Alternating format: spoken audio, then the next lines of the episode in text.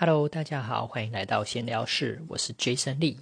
今天我们来聊一个话题，就是关于算命是不是会泄露天机这件事情。是的，这个话题呢，就是简少年他有拍一支影片讲这个泄露天机。如果有兴趣的人，也可以去看一下简少年的 YouTube 影片，然后也可以知道他在这个算命的这个。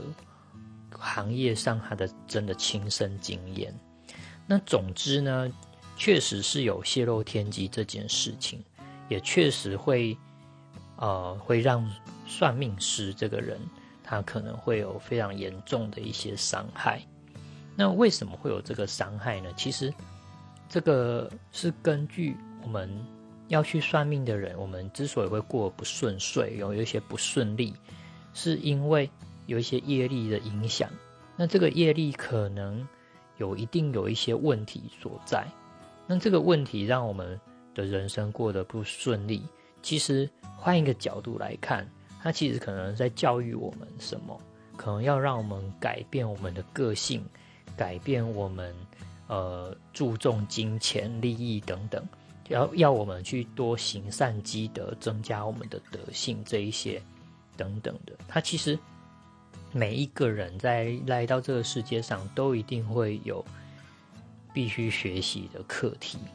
那如果去算命，然后算命师讲出了这个问题，告诉你怎么解决这件事情，或者是怎么避掉那个灾祸，就有可能就是变成算命师去介入了别人该有学习的一个因果报应这件事情，确实是有。所以呢，我个人认为啊，我们要去算命的人，一定是过得很不顺利，一定是很倒霉的时候才会想去算命嘛。那我们要去算命的时候，我们必须要有一个健康的心态，就是我们不去追求这个算命师讲的要非常准，因为他如果讲的非常准这件事情，一直追求追求神准这件事情，他可能就是在泄露天机。那泄露天机对我们来说不一定是好事，虽然表面上看起来在帮助我们，所以我认为我们应该有个比较健康的算命的心态，就是我们其实是想要去了解我们的过程，我们自己可以怎么样提升我们自己的哦德性，或是发挥自己的才华。这个确实可以在紫微斗数上看到一个人的。呃，与生俱来，他的特质，他的能力，好，他比较适合做什么样的这个事情，确实是可以。那当然也是可以从一些运线盘的组合看到一些现象。那我们如果去哦，告诉那个人说啊，告诉来算命的人说啊，你可能会发生什么，你要去避掉。我觉得这个大可不必叫别。别人一定要去避掉一些灾祸，反而应该是去思考一件事情，就是怎么可以，怎么样可以告诉对方，用对方可以去做的，好符合对方特质、个性的的一些好行善布施的方法。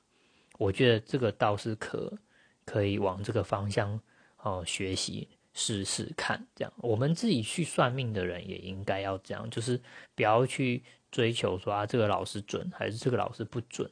其实重点是我们自己有没有从这个算命的过程学习到认识自己是什么样子一个人，然后认识自己在面对不论是感情、工作、课业等等的态度上，我们到底是什么样的一个人？我觉得认识自己是一辈子的一个功课。